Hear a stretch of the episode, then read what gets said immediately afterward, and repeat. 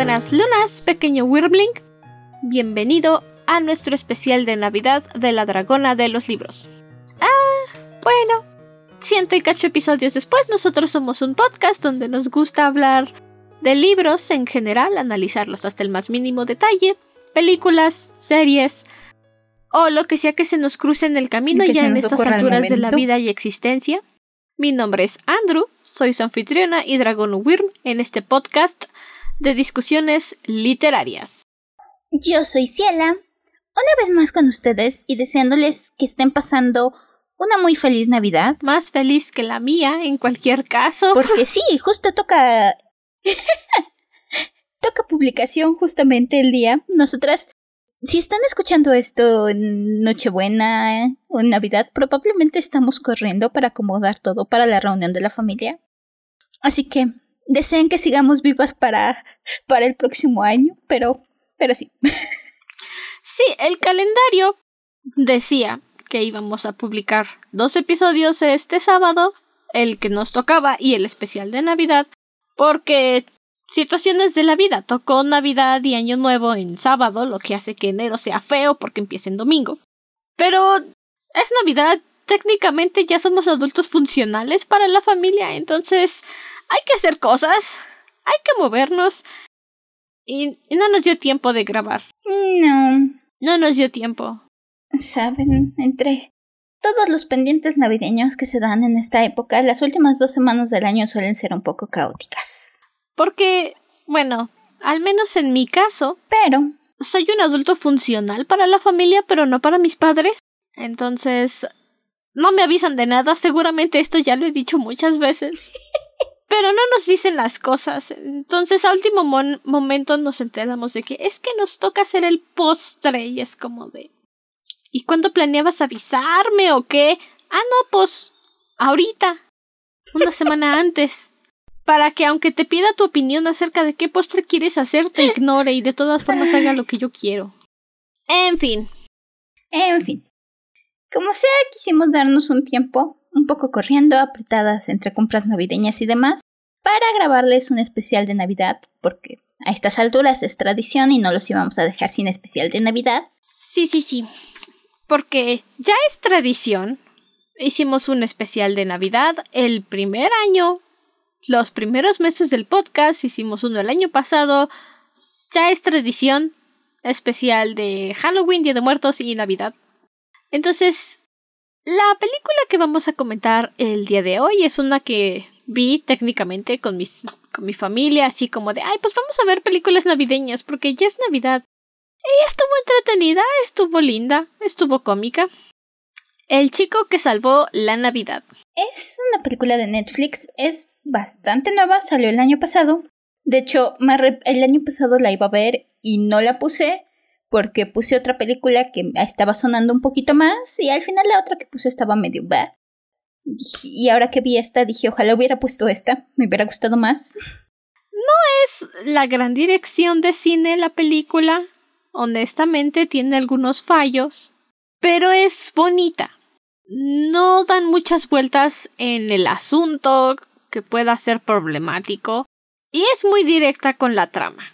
Algo que a mí me agradó y que estuve bromeando todo el rato con mi hermana menor es que sale Steven, el actor que hace a Stevie de Hill House, entonces pues como es una película de Navidad y la gente todavía no sabe lo que es la Navidad, pues nos la pasamos toda la película. Es que tú no entiendes la Navidad, Stevie. Nunca lo hiciste. Pues porque ajá, no queremos a Stevie. Tenía que ser, No queremos a Stevie en esta casa. por si no lo habían notado. Y pues comenzamos nuestra historia en una cabañita en el bosque, en Finlandia, porque, dato curioso, la leyenda de San Nicolás surge en Finlandia. Y originalmente Santa Claus tenía un traje verde porque era... Fue originario por ahí de una guerra, no me pregunten cuál, no tengo idea. No me acuerdo. Pero pues el soldadito iba caminando llevándole regalos a los niños que habían perdido a sus padres en la guerra. Entonces, tenía un traje verde. Y Santa tiene un traje rojo ahora. Tampoco no me acuerdo si esto lo cuento cada Navidad, pero si lo cuento también es tradición. empezaron a hacer a Santa con el traje rojo por Coca-Cola. Porque hacía tanta publicidad que dijeron, oye, se ve más bonito que con el traje verde, entonces Santa tiene un traje rojo gracias a Coca-Cola. Y la Navidad se... La gente identifica la Navidad con rojo por Coca-Cola. Es que... Coca-Cola es un imperio del mal. Eh, sí, eso pasa cuando tienes una fuerza de publicidad tan grande. Que cambias el cómo se refieren las personas a las cosas o las ven. Pero sí. Sí, son de esos cambios que ya están tan arraigados en nosotros que ya ni las manejamos. Ya ni les pones atención. No, no. es una película muy bonita. Si, si disfrutas ver películas navideñas, si eres como yo y en cuanto empieza diciembre todo lo que ves es Navidad, definitivamente esta debe de ir en tu lista. Como dice Andrew, no es la gran producción, no es la épica historia navideña que te va a cambiar la vida. Como digamos Klaus, no es la gran historia que vas a decir, no es que este es mi nuevo favorito de Navidad. Pero es una historia muy linda y muy tierna para, para recordar un, una toma en los orígenes muy buena, en mi opinión. De hecho, me tomó tres segundos decir, ah, es un origen de Santa Claus. Porque no Klaus, pero distinto. Es un aproche distinto a Klaus. Ajá. También es. La cosa aquí es que no te lo embarran en la cara. Hay historias donde sabes desde el principio que estás viendo un origen de Santa Claus. Entonces, pues ya estás esperando desde el principio buscando. Aquí más bien la aventura, te llevan a la aventura y te llevan a la historia y dejan que la historia se desarrolle naturalmente para terminar en la conclusión de que es Santa. También es te lo ocultan toda la película, que es el origen de Santa Claus, pero no para que al final digas, oh, wow, era el origen de Santa, sino más bien para que si hay alguien como nosotras que todo lo está sobreanalizando, digas, oh, es el origen de Santa. Yo me di cuenta cuando nombran al chamaquito, porque se llama Nicolás, bueno, Niklas, por Finlandia, yo así de, ah, ok, Santa. Fue inmediato que me di cuenta de que era una película del origen de Santa Claus. Mi mamá se dio cuenta cuando rescata a un reno que le dispararon una flecha y dice, me caes bien, te voy a poner Blitzen. Y ahí fue cuando mi mamá dijo, oh, es el origen de Santa. Porque los renos de Santa obviamente tienen nombre. No sé honestamente si es de origen alemán o cuál sea el origen de los nombres de los renos, pero sí suenan muy alemanescos. No me los pregunten, solo conozco Blitzen, porque es fácil de pronunciar. Ah, bueno, Prancer, dice mi hermana. Sé que uno se llama Dancer. Ah, ya tenemos tres. Ajá. Blitzer, Panzer, Dancer. No me pregunten los demás. Pero sí. Bambi, tú el de la nariz, tú el de los cuerdos. Y si alguien captó la referencia, kudos. Pero son como los primeros 30 minutos de película en los que nos damos cuenta que es el origen de Santa Claus, la película. Y es algo muy lindo porque empezamos esta película con Stevie contándole una historia a su hijo de la tierra mágica de los elfos, que creo que dice que es una tierra de chocolate o algo así, no me acuerdo muy bien. No, no tuve tiempo de volverla a ver. Tenemos un pequeño preludio con Maggie Smith y la verdad es que es lo único que siento que se podría quitar de la película, pero. Pero no me quejo porque es Maggie Smith. No. Jamás me van a ver quejarme de ver a Maggie Smith. en tiempos muy. a mí me gusta. Pero sí. Tenemos este pequeño preludio donde Maggie Smith, representando a la tía Ruth, creo que se llama, llega a la casa con unos niños que están, con sus sobrinos que están muy tristes porque se murió su mamá aparentemente, o es lo que nos dejan entender. Y mientras su papá se va a trabajar en... Ajá, sí nos dicen que se murió su mamá. Y mientras su papá se va a trabajar, les los junta para contarles esta historia de Navidad. Eh, es un detalle tierno. La verdad, no sé, me es un poco ambivalente. Por un lado, ya lo dije, no me quejo de ver a Maggie Smith. Por otro lado, siento que me cortó un poquito el ambiente que nos estaban juntando con la historia de Nicola, pero es como para darnos un, un contexto de, de será real, será mentira, para terminar diciéndonos, no, sí es real. Pero algo que me agradó mucho de esta primera parte de la película es que a diferencia de muchas otras películas donde te meten niños, los niños de verdad son niños que están pasando por un duelo muy fuerte. No están animados, no están tristes, no nada. Literalmente no tienen ninguna emoción porque seguramente no saben cómo procesar el duelo de que se murió su mamá y su papá tampoco sabe cómo ayudarles.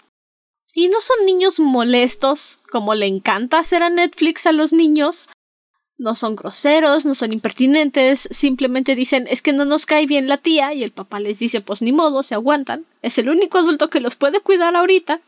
Y hacen un buen trabajo con esto también, con manejarte a los niños sin saber pues cómo comportarse. Es algo muy lindo, muy agradable. Y también algo que me gustó es que le dan la libertad a los niños de ser preguntones y molestos. Ah, sí. Porque están como de, pero es que ¿cómo sabes esas cosas? Porque las sé y ya. Pero es que si las sabes, ¿cómo sabes que son verdad? Porque yo nunca digo mentiras. Y como sabemos que no estás mintiéndote al decir que no dices mentiras, cállate y escucha el cuento, ¿ok? bueno. Sí. Igual un detalle que me gusta con estos niños es que Muchas veces le interrumpen a la tía con un sentido de ¿es en serio? Lo cual, sí, la verdad lo considero realista. Le advierten desde el principio. Si la historia no tiene final feliz, no quiero escucharla. Si el niño no va a volver a su papá, ya no quiero que sigas contando la historia. ¿No va a volver a ver a su papá? No continúes. Cuando empieza y de hecho, hay una parte en la que el niño chiquito le dice a la tía, prometiste que iba a volver a ver a su papá, y la tía lo va a volver a ver, lo volvió a ver, pero a veces se tienen que hacer sacrificios muy grandes para volver a ver a alguien que amas. Y es como de, ah, p esto está súper intenso, pobrecito chamaco. Pero le dijeron la verdad. Y de alguna forma como que le ayuda al niño a ver la muerte como algo natural, no como algo horrible que tienes que evitar, porque ni que fuéramos vampiros. Sí, puedes ver cómo les ayuda la historia y por qué necesitaban esta historia los chiquillos. Sí, como dice Andrew, no son molestos. Me, me, encanta el detalle que en cuanto empezamos la historia y la tía les dice que la mamá de nuestro protagonista, Nicola, está muerta, los niños la paran y le dicen, ¿es en serio? ¿Vas a empezar con eso, tía? Es como de, me estás jugando una mala broma, ¿verdad? ¿Te estás burlando de mí? y la tía les dice, algunas veces las historias tienen que empezar tristes antes de que se puedan poner felices. Y toda la razón, toda la razón. Es el síndrome Disney y a Disney le encanta matar a las mamás. Toda, toda la razón. Volviendo un poco a la historia Pero de pues, Ajá. Tenemos esta cabañita con Stevie y su hijo Niklas. Niklas le pide a su papá que le cuente la historia que le contaba su mamá sobre una niña que se perdió a través algo cuenta bajo las estrellas, bajo la luna, sobre las montañas, algo así. Me acuerdo de bajo la luna porque cuando pasan después por el lugar resulta que literalmente el bosque tiene forma de luna. Ese fue un buen toque.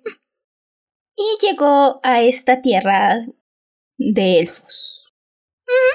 Y pues Stevie nada más para hacer feliz al niño le cuenta la historia, pero conocemos a Stevie. Nunca entendió Hill House. Por supuesto. Y nomás le dice a su hijo, es una historia. No tiene por qué ser real, el chamaco, pero mi mamá me la contaba, así que es real. Y Stevie, sí, bueno, no creas todo lo que te dice tu mamá. Es como de Stevie. Por eso no le caes bien a nadie. Ay, sí, es. El personaje de Stevie, bueno, creo que en la historia se llama Joel. Stevie. El papá de, de nuestro protagonista. Eh, de hecho, es un personaje, si lo piensas, sí es similar a Steve. Porque no es una persona mala, realmente. No es que sea el mal papá. De hecho, tenemos un pequeño tiempo con Nicola y su papá y su vida día a día. Puedes ver que se quieren, puedes ver que son una familia feliz, por supuesto. Entonces, pero está mal guiado. Bueno, por un lado entiendes, está preocupado por... Mientras Nicola es feliz mientras tenga a su papá, tenga nieve y una sopita para comer en la noche y no necesita más en el mundo, su papá está más preocupado porque no les alcanza el dinero, porque las cosas están duras en el reino. Y mientras Nicola dice no me importa que tengamos dinero, me importa que seamos felices, su papá dice este necesitamos dinero para vivir, hijo. La felicidad no va a poner comida en la mesa, Nicola. Oh, pero sí. lo entiendes. Entiendes ambas partes, pero aún así. Stevie. Basta. y es que, insisto, eso fue toda la broma de la película con mi hermana. Stevie, ya cállate, tú nunca entendiste la Navidad. Porque también está ese asunto. El rey del pueblito donde viven ya está desesperado, perdió la esperanza. ¿Por qué? ¿Quién sabe? Anciano. Y le pide a todos sus súbditos que le den una última razón para seguir creyendo, para seguir confiando, una cosa así. Y manda a todos los hombres del pueblo en una misión. Y uno pensaría, ah, vaya, pues ya, ya se puso fea la historia, ya se va a ir el papá, se va a morir, no va a regresar. Y nunca nos dicen a qué misión los mandan. Hasta que ya está Stevie en casa con Nicola y le dice vamos a ir a buscar la tierra de los elfos. Y Nicola está súper emocionado porque dice sí, al fin, las historias de mamá. Vamos, yo te acompaño. Y Stevie está como de no, esta no es, es no, no es para que vengan los niños. Pero tú nunca creíste en las historias de mi mamá. Eh, sí, claro, es mi parte favorita porque Stevie está como de... No digas nada, Nicola, yo siempre confío en tu mamá. Y Nicola, literalmente ayer me dijiste que tenía que dejar de escuchar cuentos de hadas. y ahora te vas a ir a buscar un cuento de hadas. ¿Qué onda, papá? Es como de, decídete. Ah, sí. Pero por eso decimos que es Stevie. Bueno, yo digo que es Stevie. ¿Por qué? Es que es Stevie. Tú nunca creíste en Hill House, Stevie. Jamás lo hiciste. Aunque estaba ahí enfrente de ti y lo explotaste para tu propio... Oye, sí, quedó perfecto. Nunca creíste, pero no te importó explotarlo para tu propio beneficio y... Y de todos modos ahí Y de andas. todos modos ahí estás con que no, no, no, es que, es que esto es una cosa psicológica lo que tenemos. No, Stevie, no lo es. Deja de hacer dinero con el trauma de tus hermanos, Stevie. Ah, básicamente. Por supuesto, nos dejan a la tía y La tía mala, porque no puede faltar. te toma tres segundos decidir si va a ser la tía bien intencionada pero distraída o la tía que finge ser buena y en cuanto el papá se da la espalda se vuelve básicamente la madrastra malvada. Y sí, es la segunda opción. Generalmente en este tipo de historias Siempre es la segunda opción. he visto muchos con la primera opción, donde tienes a la tía cuidando al chamaco y entonces es bien intencionada pero tan distraída que el chamaco se le desaparece a los tres segundos y ni cuenta se da. Pero sí. Es... Voy a darle puntos en crueldad por hacerle sopa con... Tiene un muñeco de nabo Nicola, que es un regalo que le dio su mamá. Le hizo un muñequito de nabo puntos de crueldad por hacerle sopa con su muñeco de nabo y todavía dejarle la ropita en la sopa y servírsela en el plato. Eso fue cruel. Sie- siempre tengo que dar puntos cuando una madrastra malvada encuentra una forma original de ser cruel. Es que casi todas las madrastras malvadas se limitan a ponte a limpiar, ponte a lavar, vete al desván a dormir, nadie te quiere, apestas, ya no hay su come las sobras de la comida que dejamos hoy que te hicimos cocinar. Entonces es como ya no hay madrastras malvadas, solo madrastras. a veces Pero sí, puntos a la señora por realmente dar un paso más allá y ser extremadamente cruel. A veces uno necesita crueldad. sí, no, no limitarse a los estereotipos de maldad. No, no, no. Intentar quemar porque también lo hace. que eso es lo que luego nos va a desencadenar para avanzar la trama, nuestra, nuestra tiadrastra malvada intenta quemar su gorrito de Navidad, que, de, el gorrito que tiene Nicola, que por supuesto es el gorrito de Santa Claus, que le dejó su papá y que hizo su mamá. Nicola logra salvar el gorro, solo se quema un poco del forro y, oh sorpresa, el mapa de la Tierra de los Elfos estaba en el gorro todo el tiempo. Y nosotros, como somos bien listos, sabemos que Nicola va a ir a la Tierra de los Elfos a buscar a su papá. Siendo justos, lo sabíamos desde el principio. En cuanto el papá dijo voy a la Tierra de los Elfos, empiezas un contador mental, aun si no eres super aficionado de las películas o te pones a detallar todo.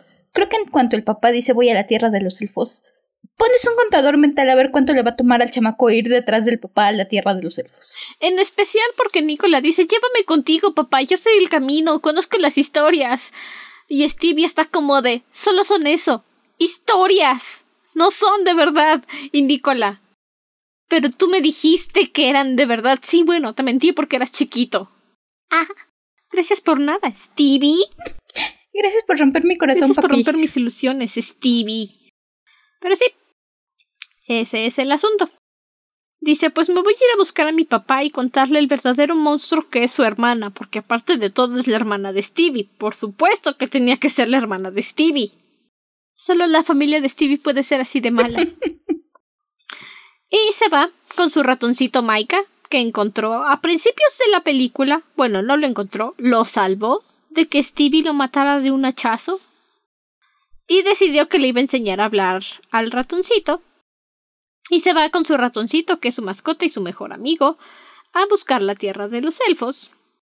Y como tiene que pasar en toda historia trágica, encuentra. se pierde. Nuestro, en cuanto salimos, eh, nuestro ratoncito empieza a hablar.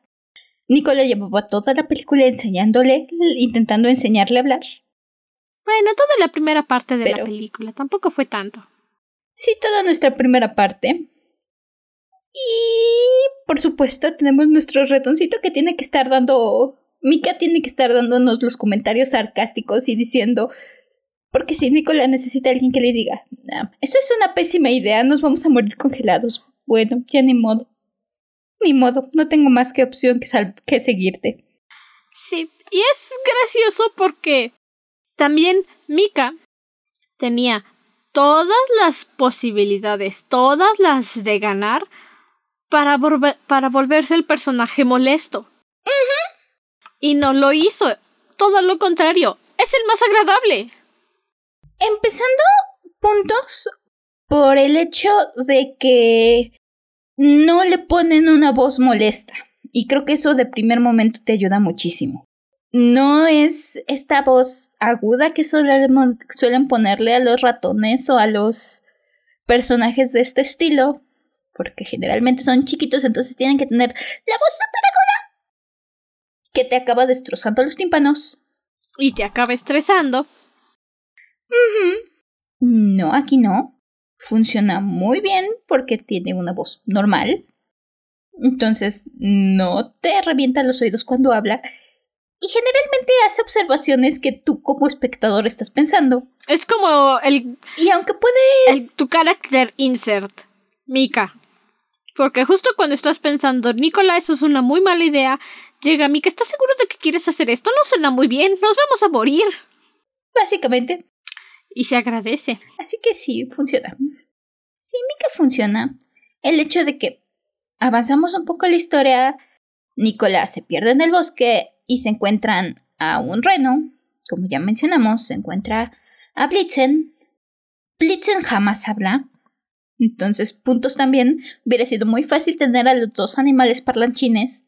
Pero no, es solo Mika. Mika está ahí para ofrecer comentario y decirle a Nicola lo pésima que son sus ideas. Porque aparte de todo, le dice a Nicola, me decías una palabra por día. ¿Cómo esperas tú que alguien aprenda a hablar así? Me tardó meses, me tardé meses en averiguar lo que tus palabras querían decir y luego meses en formular oraciones decentes.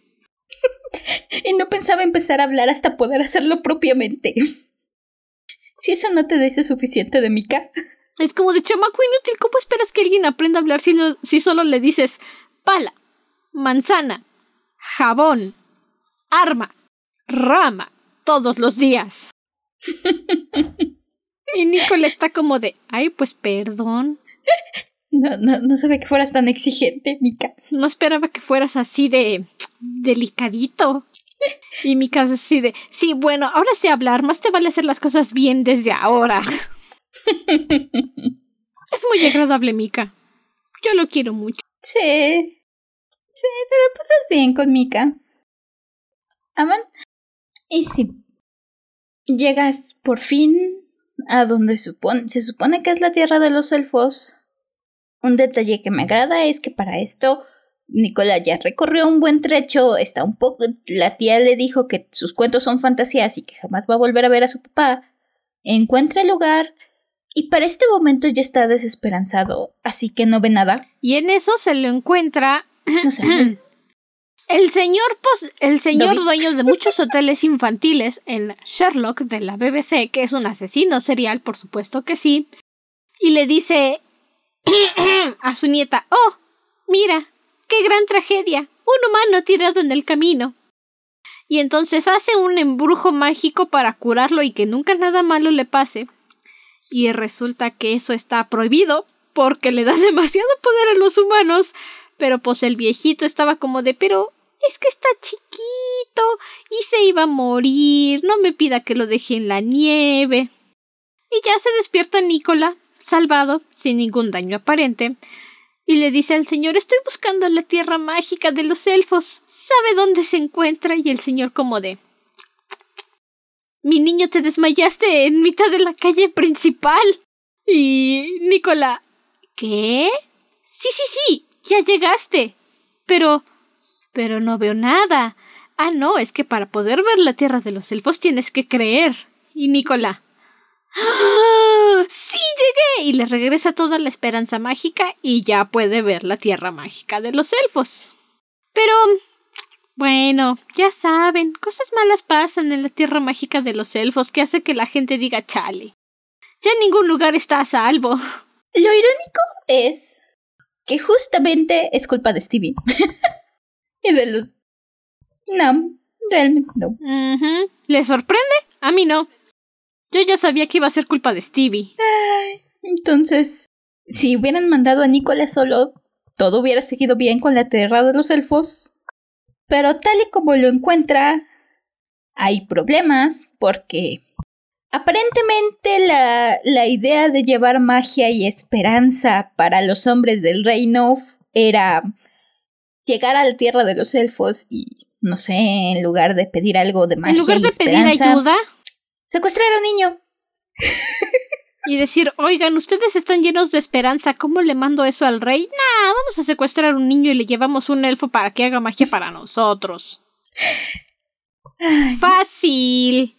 Me, me hizo pensar un poco. ¿Quién? ¿Quién apuesta que todo fue idea de Stevie? Yo.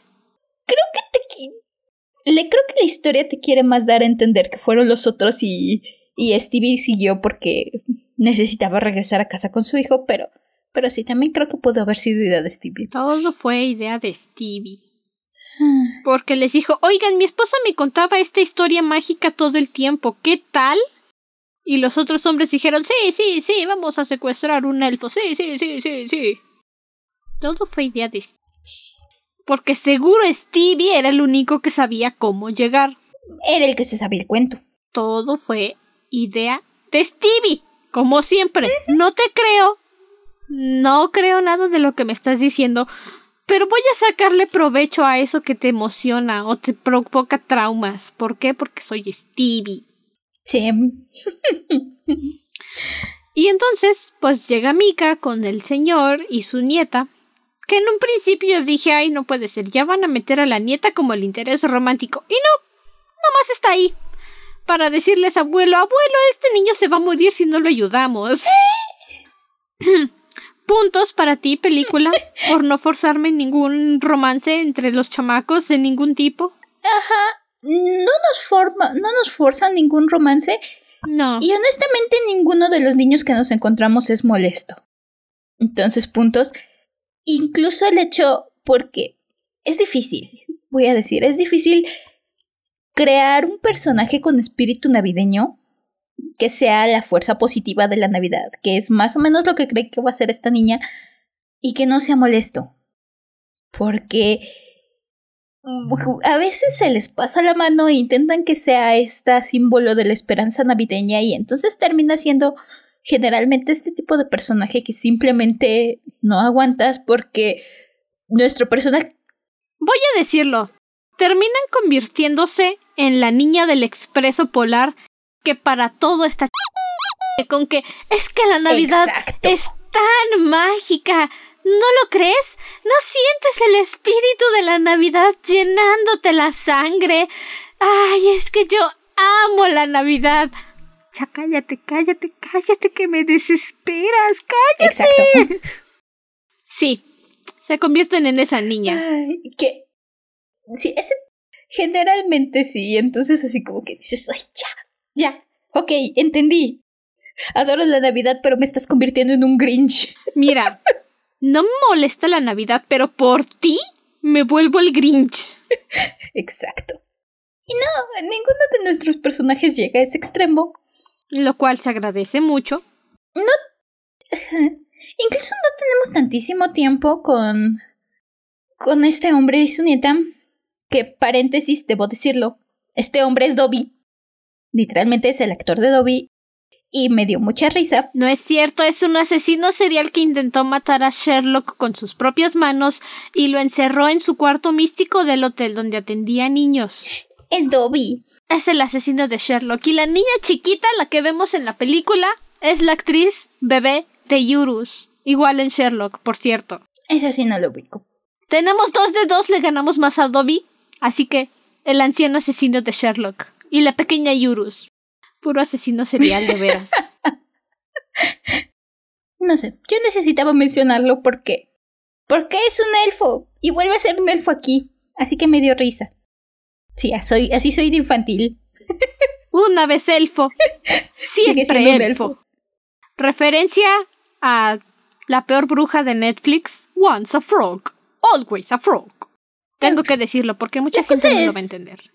Que la tierra de los elfos tiene una nueva gobernante.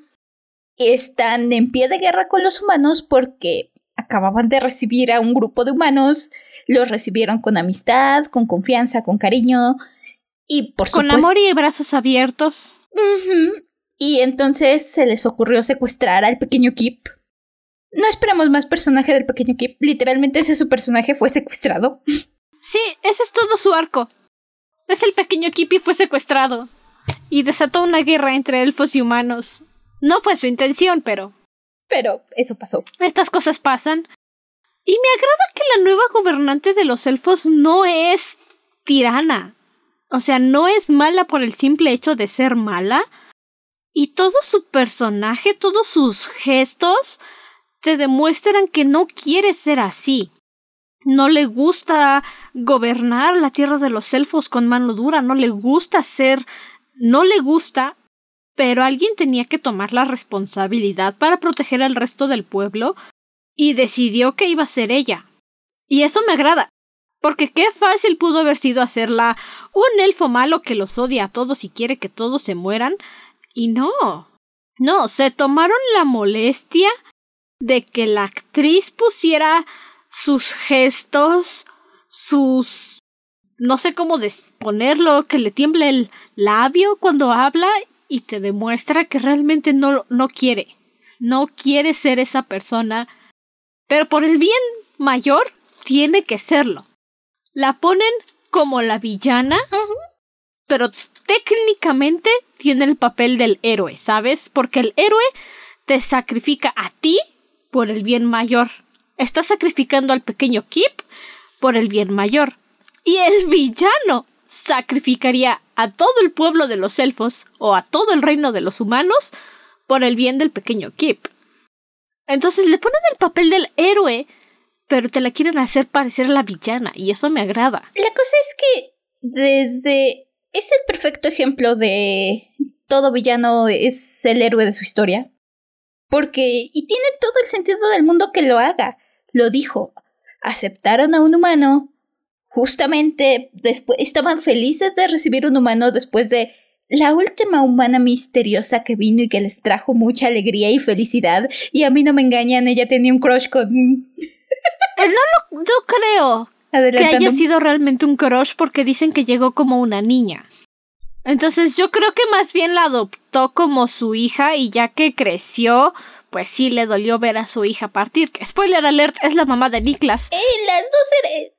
Pero yo, yo de verdad no creo que haya sido un crush. Yo creo que sí la adoptó como su hija. Porque dicen. Es que dice que es. Es que dicen que llegó como una niña. Bueno, es que no sabemos qué edad. Sí, bueno. Pero no sabemos qué edad tenía esta elfa. No nos dicen si los elfos tienen larga vida o no. Y además, tienen todavía este cosito y nos dice que era su mejor amiga y que y que la adoraba y que era y le, traía tanta felicidad. Sí, bueno, los elfos no suelen tener la vida de un humano, entonces. Generalmente no, entonces no lo sé. Mira, la mayoría de las veces voy de acuerdo y yo soy la primera en decir, jaja, son gays. Pero no. Como gay con experiencia digo que no tenía un crush y la adoptó como su hija. Porque hay relaciones saludables donde las mamás son las mejores amigas de sus hijas. También puede ser. Entonces, no. No, voy a tener que decirte que no, estás mal, no era un crush. Es como si me dijeras que Styles llena de vida, llena de felicidad la vida de Scott y me sales con que ¡ay, tienen un crush!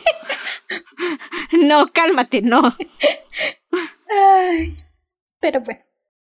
The thing is que Sí, esta, esta elfa es, le llaman Madre Vudul, Madre, me la pasé llamándole Madre Vudú todo el tiempo, porque algo así es el nombre. Es mamá, mamá Odi. Mamá Odi ah, detiene a Nicolás, detiene la celebración de Navidad que están teniendo. La resistencia, por cierto. La resistencia. Me encanta esa resistencia, solo hacen fiesta y pachanga loca. Eh, la resistencia. Nos juntamos aquí en secreto y tenemos nuestra fiesta de Navidad. Somos unos rebeldes. uh, rebeldía. Abajo la monarquía. Abajo la monarquía. Vamos a tomar leche y galletas y hacer casitas de jengibre. Y bailar todo el día mientras tocamos música. Insisto, se las voy a pasar porque son elfos y se ve que no eran un... No son criaturas violentas, así que Así que esa es su idea de resistencia. Voy a seguir haciendo y voy a seguir festejando Navidad. Tiene sentido cuando les han prohibido festejar y ser felices que la resistencia diga, pues yo voy a seguir haciendo fiestas. Nadie dijo que la resistencia tenía que ser violenta. Sí. Además, además es como mencionabas antes, ¿entiendes incluso el por qué les prohíbe la, la Navidad, eh, Mamá Odi? Porque les dice, es que saben que estábamos distraídos, los elfos ya no podemos estar distraídos, tenemos que estar atentos a lo que pasa, porque qué tal que llegan más humanos a llevarse a nuestros hijos. Perfectamente lógico. Lo entiendo.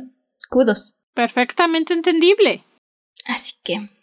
Sí, sí, si de verdad fuera a haber guerra con los humanos, de verdad confiaría en Mama Odi para guiar a los elfos. para mantenerlos vivos, sobre todo. Porque, ok, voy de acuerdo con la resistencia, pero compas. Literalmente secuestraron un, un niño y a ustedes no les importa. ¿Por qué no invitan a la fiesta de Navidad a los papás del hijo del niño que secuestraron? Ajá, ¿por qué no lo, lo invitan a la resistencia a los padres? Es como de, no, es que no van a entender. Pues no, secuestraron a su hijo, o sea, en lugar de hacer fiesta deberían estar con mamá Odi. Ya. Al final de cuentas, película navideña la resistencia acoge a Nicola. Llegan. Llega Mamá Odi, lo arresta, les dice: Estás loco, le acabas de dar quién sabe cuánto poder a este squinkle. Enciérralo en el calabozo. Bueno, no es calabozo, es una torre. Enciérralo en la torre con la niña hada que no puede decir mentiras y el cíclope. Es como de. Es un troll, creo, pero. Pues, el bicho que tenemos ahí atrapado, que quién sabe cómo, por qué no se ha soltado solo. ¿Quién sabe por qué ninguno... Insisto, estos, estos elfos apenas están descubriendo cómo, cómo funciona el aspecto de la violencia y la opresión, porque Yo no sé. Básicamente el lado de la verdad estaba ahí nomás en lo que encontraba como. En, lo que se aburría o encontraba a quien molestar. Porque en cuanto llega Nicolás, lo molesta, lo engaña para que despierte al troll, coso gigante. Bicho. Y hacen explotar al bicho y se escapan por arriba. Y, y honestamente, insisto, creo que Sada pudo haber hecho eso en cualquier instante. Ella solo buscaba cómo divertirse. Que ese lado de la verdad, va, lo entiendo. Pero cuando están escondiéndose, realmente no entiendo de dónde sale el gritar ¡Ey, estamos aquí! Porque uno, no está mintiendo. Dos, nadie le preguntó ¿dónde estás? Entonces simplemente ponerse a gritar estamos aquí eh, no me parece muy hada de la verdad de la verdad de su parte es como de no más eres chismosa. Sí, este es el personaje, en mi opinión, al menos para mí, que más lidia en el borde de llegar a ser fastidiosa. No pasamos tanto tiempo con ella, así que no Sí. alcanza a cruzar el borde, pero creo que se lo hubiera tenido que aguantar toda la película si hubiera terminado queriendo ahorcarla. Así que sí, es- honestamente se pone a gritar porque la historia necesitaba avanzar. Lo sé. Me gusta el hecho de que sea una piromaníaca. Tú eres igual. Lo sé. Que no necesitaban porque el lado de la verdad le encanta explotar cosas, pero ahí está y me gusta ese detalle. ¿Para qué? No más. La hace tolerable para mí. No te lo justifica, no te lo explica. No más. Le gusta ver el mundo arder. Es todo lo que necesitas saber. In- inventó los petardos. Y de nuevo, es un buen detalle. Ajá, inventó los fuegos artificiales, literalmente. Y no necesitas saber más al respecto. Solo eso. Pero la historia se mueve. Nicola escapa de la ciudad de los elfos con la ayuda del hada de la verdad. Y dice que va a ir a buscar a su papá y recuperar al pequeño Kip para regresarlo a la tierra de los elfos y evitar que se haga guerra. Lo malo aquí pasa cuando encuentra al pequeño Kip y descubre que en realidad su papá sí formaba parte de todo el asunto y está como de "Ah, yo confié en ti y tú me engañaste. ¿Cómo pudiste? Me traicionaste. Y Stevie está como de es que tú no entiendes el mundo real. La, la vida no es tan simple como parece. Y Nicola está como de tú no conoces el mundo real, Stevie, jamás lo hiciste. Y entonces quiere ayudar a escapar al pequeño Kip. Y los hombres cazadores malos del pueblo lo atrapan, lo amarran. Y entonces Nicola le dice a Mika, a ver, ¿cuándo te pones a morder estas cuerdas para escapar? No sé qué Ah, salvar al pequeño Kip. Y Mika está de, óigame, a mí no me da órdenes, ¿ok? A final de cuentas, lo ayuda. Aun cuando se queda ahí al lado mientras los otros hombres lo amarran. Creí, yo creí que cuando lo amarraron, tal vez es que he visto demasiado Sí. Narnia, dije, Mika va a roer las cuerdas y se van a escapar. Es lo que todos esperábamos, honestamente. Pero no. Sí, que, que Mika llegara a ro rollar a las cuerdas y se escaparan con el pequeño Kip. Pero creo que necesitaban su arco de redención del papá de último momento. Nah, Solo para matarlo después en el escape. técnicamente saca, desamarra a Nicola, se montan en un trineo con el pequeño Kip y suben a Kip a Blitzen con Nicola y empiezan a correr y entonces los están persiguiendo. Y Stevie dice, soy muy pesado, no lo vamos a lograr. Y entonces Nicola dice, sí lo vamos a lograr, papá, ten fe, ten fe. Y entonces van a caer por un barranco. Y Nicola usa sus poderes mágicos que le otorgó el elfo para decirle a Blitzen, puedes volar. Yo sé que sí. Hazlo, Blitzen. Vuela, vuela. Y entonces... Stevie dice, sí, bueno... Vuela. Bye, soy muy pesado, no lo vamos a lograr nunca. Y se suelta del trineo y se cae por el barranco. Y por supuesto que Nicole está muy triste, está llorando. Y yo digo, no pasa nada, amiguito, igual nunca te creyó. Pero pues ya regresa al pequeño equipo, a la aldea de los elfos. Y pues, ajá. Algo que no me gustó es que no le dan tiempo de. de tener duelo por la muerte de, de Stevie, o sea, se cayó por un barranco. No, creo que más tenemos. el único duelo que tenemos es que en ese momento se pone a gritar, papá, papá, papá, por supuesto, y a llorar. Y creo que la idea es cortamos otra vez a la tía Ruth y a los niños, con los niños diciéndole, ¿es en serio? Dijiste que iba a volver a ver al papá. Lo volvió a ver. No dije que iba a seguir con vida. No dije que iban a seguir juntos. No les dice eso, pero... pero lo volvió a ver. Ajá. Incluso me gusta que los niños le dicen, ya, deja la historia. No puedes... Es imposible después de eso que le des un final feliz a la historia. Ya ríndete. Así que creo que pensaron darnos eso como para vincularnos con el duelo de los niños, pero lo mismo le quita tiempo de duelo a Nicolás. Así que es un so, Corta la seriedad. Creo que otro unos 5 o 10 minutitos extra para darle tiempo a Nicolás de decir. Ajá. Entiendo que querían avanzar a lo siguiente, querían vincularlo. Entiendo que sí buena conexión con los niños, pero si no les hubiera lastimado darle 10 minutitos extra a Nicola para, para decir, chao, se murió mi papá. Y se... Pero no. No hay tiempo. Regresamos a la tierra de los elfos, regresamos al pequeño Kip, que... Sí, ok, me dio risa, es un poco... Da, pero me dio risa que Mother Voodoo está organizando ir por Nicola y ir contra los humanos y lo que sea.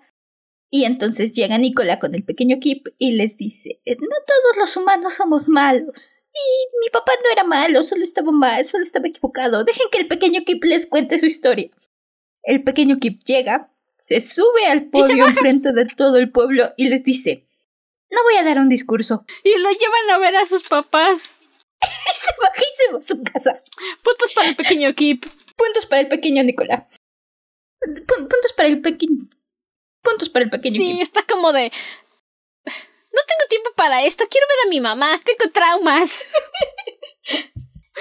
y entonces pues ya los lleva, ya llevan al pequeño Kip a casa de sus padres y están como de, oh, ¿cómo podemos agradecértelo? Y Nicola, no, no necesita nada, así estoy bien. Y Mika, yo podría tener un poco de queso. Y entonces la mamá de Kip dice, yo hago queso. Y Mika, ah, Cásese conmigo, señora. Cásate conmigo. Y bueno, no volvemos a saber del grupo de hombres que secuestró al pequeño Kip, lo cual agradezco. Y Nicola tiene la fabulosa idea de hacer juguetes y llevárselos al rey para devolverle la esperanza. Y sí, por si no se habían dado cuenta, ese es el momento en el que tiene su saco rojo, porque todos los elfos usan ropa roja. Ella hacen todos sus juguetes, todos sus regalos, Nicolás se va en Blitzen de regreso al al castillo del rey, se mete por la ventana y el rey está ¡Guardias! ¡Guardias! Y Nicolás, por favor, deje de gritar. Y el rey, ah, igual no creo que haya nadie allá afuera. ¿Qué quieres, niño? Me agrada que el rey en ningún momento les dijo secuestren un elfo y tráiganmelo. Cuando Nicolás le dice lo que estaban haciendo, el rey está como de Yo solo pedí esperanza. Ya no se les puede pedir nada a ustedes porque todo lo toman a mal. Eh, el rey es... ¿Sabes? Me, me hizo recordar un poco Stardust cuando Yvain le dice a Tristan. Oh, claro, nada más romántico que una mujer cansada y amarrada. Ajá. Lo mismo. Porque claro, no hay sí, nada. claro, nada más esperanzador que un niño secuestrado en una jaula. No hay nada que diga romance como una mujer atada y lastimada. Justito así. justo así. Y Nicolás hace que el rey lo acompañe a entregarle regalos a todos los niños. Incluso a la tía le dejan su, sus chocolates. Yo creí que le iba a dejar carbón, pero bueno, está bien, no se puede todo en esta vida. Yo también quería que le dejara carbón, pero lo que pasa en mi corazón es, le dio chocolate, le demostró la felicidad y el dulce sabor del chocolate, y jamás le llevó más. La venganza perfecta. ok, esa idea me gusta. La acepto. Mi hermanita dijo que no, que qué coraje que le dieron dulces a la tía y yo así de... ¿Qué tal que es el único chocolate que va a comer en toda su miserable vida. La haces feliz, le das ilusiones. Y nunca le vuelves a dar más chocolate. Y el chocolate está tan caro que la señora no puede comprar más. Me agrada. Lo acepto. Esas son venganzas de las buenas. Está bien, esa la acepto. Porque sí, yo también dije, ah, bueno, ok. La tía no se merecía el chocolate. No, Por supuesto, el rey le dice a Nicola que, que si puede volver a hacerlo el próximo año y que si lo hace una vez al año. Y Nicola ok. dice, ok. ¿cómo le llamamos a este día? Y el rey está como de... "Mm". Y Mika, el día que Nicola y Mika salvaron a todos. y yo Me dije, sí, sí, me agrada, lo compro. Vamos a festejar el día que Nicola y Mika salvaron a todos. Lo veo en las pancartas. Jo, jo, jo. Feliz día en que Nicola y Mika salvaron a todos. Sí, no olvides comprar tus regalos para este día en que Mika, en que Mika y Nicola salvaron a todos. Feliz Mika y Nicola salvaron a todos. Jam. Pero no, Nicola lo arruina diciendo, vamos a llamarlo Navidad, como los elfos. Ah, yo quería el otro. Me gusta que la historia termina. No nos dicen si. No nos dicen si Nicola vivió para siempre o qué pasó. Así que, si quieres insertar a una continuación alguna historia, alguna otra historia moderna de Navidad, puedes hacerlo. Puedes creer que Nicola vivió para siempre o que el título de Santa Claus se fue pasando. No lo sé, es un pequeño detalle. Me agrada. Es algo muy lindo. Y luego cortamos de nuevo con la tía Ruth y los niños y llega el papá de quién sabe dónde estaba. Se fue a Creo que se fue a trabajar. trabajar y regresa y su casa está toda decorada de Navidad. Así, de la nada, sacado de la cola. Y los niños están como de wow, qué emoción. Creo que sí vamos a tener una Navidad en familia después de todo. No estamos tan deprimidos. O sea, sí estoy deprimido, pero hay que hacer el esfuerzo. Y entonces le pregunta el papá a la tía Ruth que qué qué pasó, que qué se dijo. Y están como de, ah, no, pues nomás les conté una historia de Navidad. Gran cosa, ni era tan importante. Y en eso los niños, el niño chiquito va y le dice a la tía, tía Ruth, ¿cómo sabes que la historia es real? ¿Cómo sabes que realmente pasó? Y en eso Maggie Smith se está poniendo su gorrito y se lo acomoda específicamente para mostrar sus orejas puntiagudas y se acomoda así y se tapa y dice, bueno, tiene que ser, tiene que ser, porque yo nunca digo mentiras. Y en eso, pues se sale de la casa y se va caminando. Y me agradó ese detalle, ¿sabes? De que el hada de la verdad, al final, pues vivió eternamente al parecer. Porque son muchos, muchos años. Y, y tuvo familia humana y se pone a contarle a todos la historia de cómo Nicolás salvó la Navidad o cómo creó la Navidad, más bien. Es como de, ah, Creo la Navidad. Sí. eso está muy lindo. It's cute. Te- te- avienta su petardo y el petardo nos manda a los créditos finales. Así que sí, es un lindo detalle. Dice, sí, ok, lo compro. Es una tierna historia. Un bonito origen. Insisto, como decimos, no es la gran historia que te va a cambiar la vida, pero es algo muy lindo que puedes ver con tu familia por Navidad y pasar un muy buen Es rato. muy, muy bonito. Además, puedes ver a Maggie Smith. ¿Qué más quieres? Oh, sí. Pues puedes ver a Maggie Smith y escuchar porque, como obviamente la tía Ruth nos está contando la historia, entonces Maggie Smith nos está narrando la historia. Así que sí, yo no- nunca me vas a oír quejarme por ver más Maggie Smith. Es como cuando nos pusimos a hablar del equipo Foca. ¿Qué hacías escuchándonos sin antes ir a ver la fabulosa película de equipo Foca? Se la puse a mi hermanita y me dijo, "Ah, no puede ser, qué gran historia, fabuloso. Y dije, Obi, son focas. Oh, sí. Es una bonita historia si quieren ver, no sé, después de cenar, en la coma de la comilona, mientras abren regalos, si es que hacen intercambio de regalos, en lo que se está terminando de preparar la comida o de calentar o de servir. Creo que dura una hora y media, algo así. Como, como una hora y media, una hora cuarenta contando créditos a inicio. Es un buen No sé, es, algo bonito que pueden poner en el mientras, en el antes, en el durante, en el después. Es entretenida, es bonita. Y se lo van a pasar bien. Se van a reír con Mika. Sí. En fin. Si nos están escuchando en la mañana del 24, porque siempre publicamos los episodios temprano, pasen una bonita Navidad. Diviértanse, que es lo más importante. No, no hagan corajes, o sea, es que de veras. Ya no estamos en esas épocas de hacer corajes por cualquier cosa. Pásenlo bonito con todos sus seres queridos. Esto va a sonar salido de la nada, pero recuerden que no porque compartan sangre tienen que ser familia a fuerzas y tienen que soportar a gente que los trata mal. Nadie tiene por qué tratarlos mal, sin importar si son familia o no. Si no celebran Navidad, igual que tengan un lindo día. Si celebran alguna otra cosa, que la pasen muy bien, que cumplan todas sus tradiciones y todo lo que ustedes quieran. Y básicamente les deseamos un feliz año aquí en la Dragona de los Libros. Nosotras regresamos hasta el próximo año porque ya dijimos las últimas semanas del año son un poco caóticas. Pero esperamos que tengan un bonito fin de año. Muchas gracias por aguantarnos todo este año de dragones con nosotras. Todavía tenemos temporada para el próximo año, no se preocupen, regresamos con más dragones en enero. Y todavía lo que queda del próximo año de dragones. Ah, sí. Muchos más.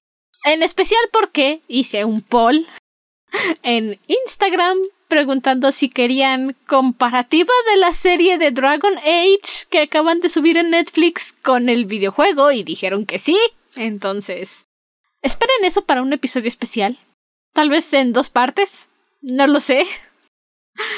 Pero ustedes, ustedes no me controlan tampoco, así que muchas gracias.